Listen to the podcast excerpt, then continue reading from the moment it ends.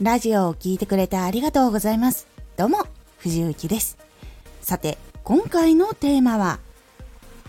何を届けるために何をしたいのか、はっきり答えられますか？毎日更新をするときに、これは誰に届けるために、どうしっかり考えて行動したのかとか、行動するのかみたいなことをしっかりと考えて作ったりとかするようにすると成長が続いたりとかもしくは逆にはまらなかった時には停滞してしまったりとかそういうのがはっきりと結果で見えてくるようになります。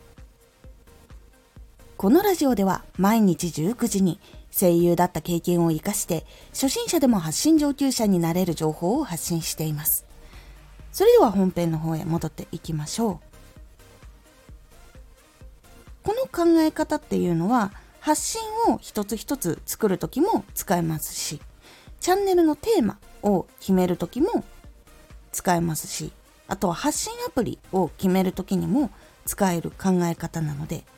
しっかりと今回の考えるポイントっていうのを押さえてみてください。では考える時に大事なポイントどれか。まず1つ目が何を？で2つ目が誰に？そして3つ目どう届けるのか？そして4つ何を感じてもらえるか？この4ポイントっていうのをしっかりと考えるのが大事になります。まず何をのところから1つ目からいきます。まず何をっていうのは自分ができること届けられることなどを考えていきます。アーティストを目指しているからその歌をトレーニングしてたりもしくはその歌うことで届けたりとかもしくは朗読ができるとかその朗読を通して届けたいものがあるとか。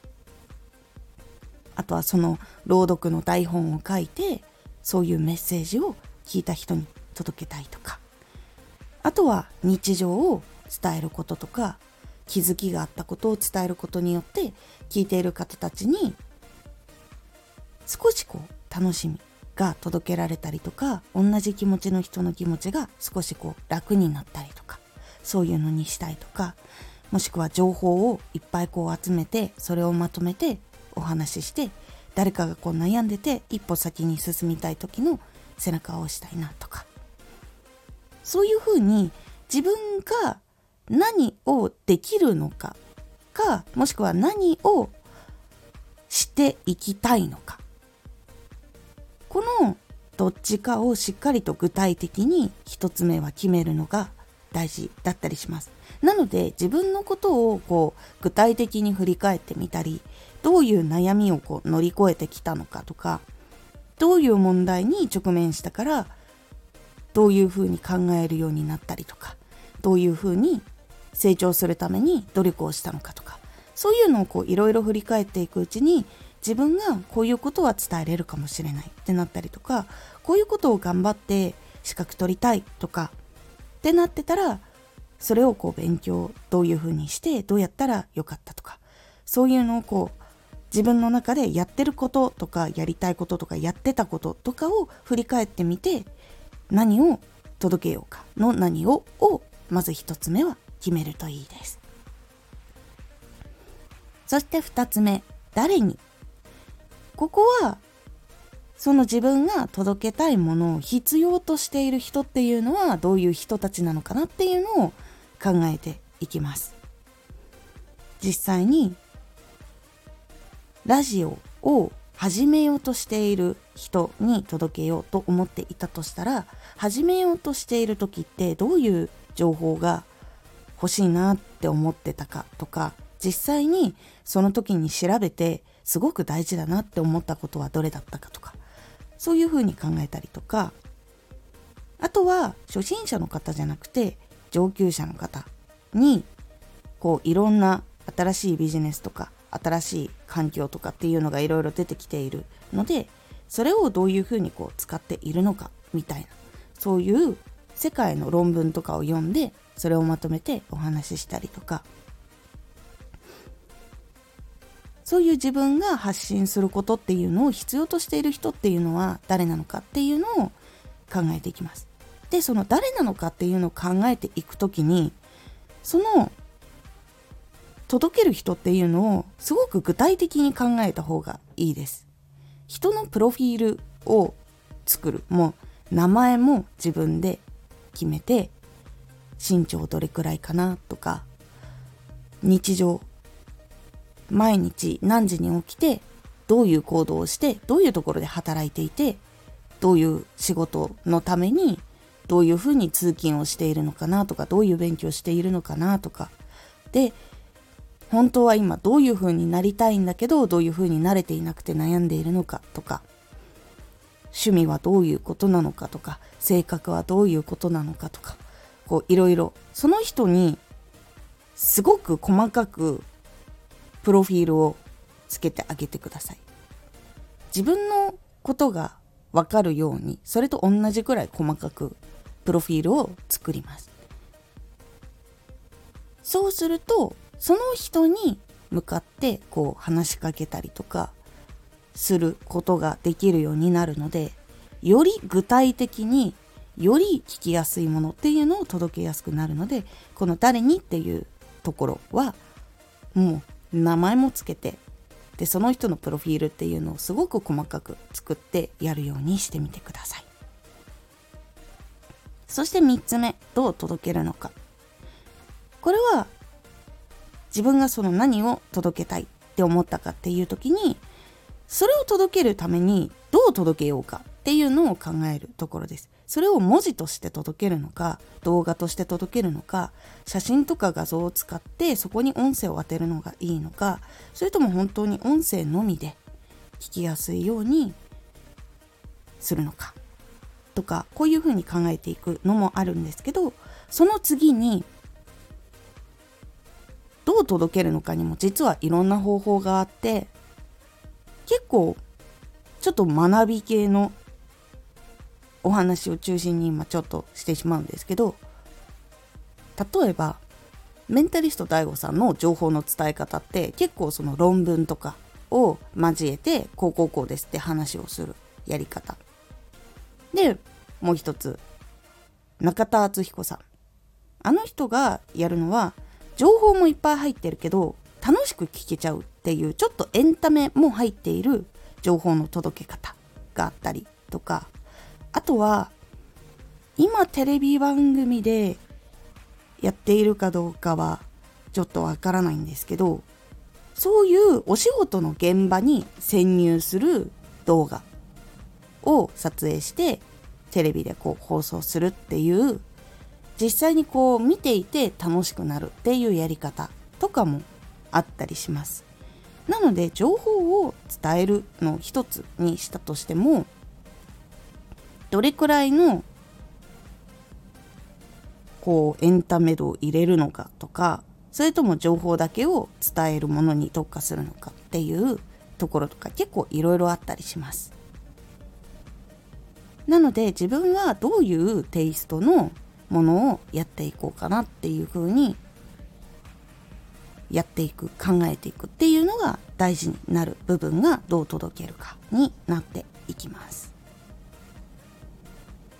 そして最後4つ目何を感じてもらえるか。実際に自分がこう内容とか届けることを考えた時にどういうふうに感じてほしいとかこれを聞き終わった後にどんな気持ちになってほしいのかっていうのを考えるのが実はちょっと大事なポイントだったりします。ある意味ではその感じてもらえるっていうところをゴールにした時に何を誰にどう届けるのかっていうのを決めた時のこう原稿とか話す内容とか話し方っていうのをどういうふうに伝えた方がそこの気持ちになるかなっていうのを考えながら作ることっていうのができるのでどう感じてもらえるのかっていうところをしっかりと考えるのが実は大事なことになります。これで自分にもできそうだって感じてもらいたいのかこれで元気が出たになってほしいのかあとはよしこれで今のところをもう一歩ステップアップできそうだって思うのか。っていうやっぱりこう感じ方によって届ける内容っていうのも結構変わっていくのでそこを結構分析をする必要がある部分でもあったりするので何を感じてもらえるのかなで自分がそういう配信を聞いた時にどう感じるかなっていうのをヒントにしながら是非決めるようにしてみてください。この4つのポイントをしっかりと考えることで大きいチャンネルのテーマを決める時も発信アプリを決める時もそして一つ一つの発信を作る時もその何を感じてもらえるかっていうそのゴールのところに沿ったことを選ぶことっていうのができやすくなるので是非この4ポイントをしっかりと具体的に考えるようにしてみてください。で具体的に自分で考えて行動をしたことによって結果の分析っていうのがしやすくなります。こう思ってこう作ったんだけどこれはこの人には刺さったけどこういう人には刺さらなかったじゃあこの人たちって一体どういう仕事してる人たちなのかなとかそういうふうにこういろいろ考えたり分析をしてったりすることがしやすくなりますで実はこの4ポイントがふわっとしてたりすると何をゴールにするためにどこを気をつけてやったんだっけっていう風になってしまったりとかその技術だけを取り入れてその技術だけができてなかったから届かなかったんじゃないかっていう風になったりとかします。技術が本当にこうできてるのかできてないのかっていうのは実はその届ける人が決まってるか決まってないかでも結構変わってたりとかして届いたらそれはある程度ちゃんと再現することができてるっていう風に判断もできるし全然届かなかったら技術がダメなのかそれとも届く相手がいなかったのかとかそういう複合的な実は原因っていうのが絡み合ってたりするので一つ一つこうクリアに分析しやすいようにルートとかやり方とかを組まないと結果が見えにくくなって次をどう改善したらいいのか分かりにくくなってしまうっていうのがあるので是非一つ一つ意識をしながらこれはどうしたいからこういうふうに決めたっていうふうに時間かかってもいいので考えて自分で決めるっていうのが結構分析をしていく上でも成長していく上でも大事な部分になってきますので是非参考にしてみてください。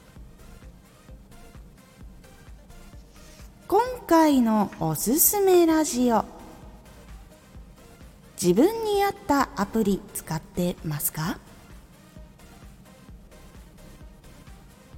自分に合ったアプリ表現とか届けたいこととか伝えたいこととか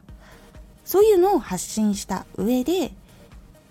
さらにどういう人がいるのが大事なのかでどういうふうにアプリを選んだ方がいいのかっていうお話をしております。このラジオでは毎日19時に声優だった経験を活かして初心者でも発信上級者になれる情報を発信していますのでフォローしてお待ちください。毎週2回火曜日と土曜日に藤雪から本気で発信するあなたに送る上級者の思考の仕方やビジネス知識などマッチョなプレミアムラジオを公開しています。有益な内容をしっかり発信するあなただからこそしっかり必要としている人に届けてほしい。毎週2回火曜日と土曜日。ぜひお聴きください。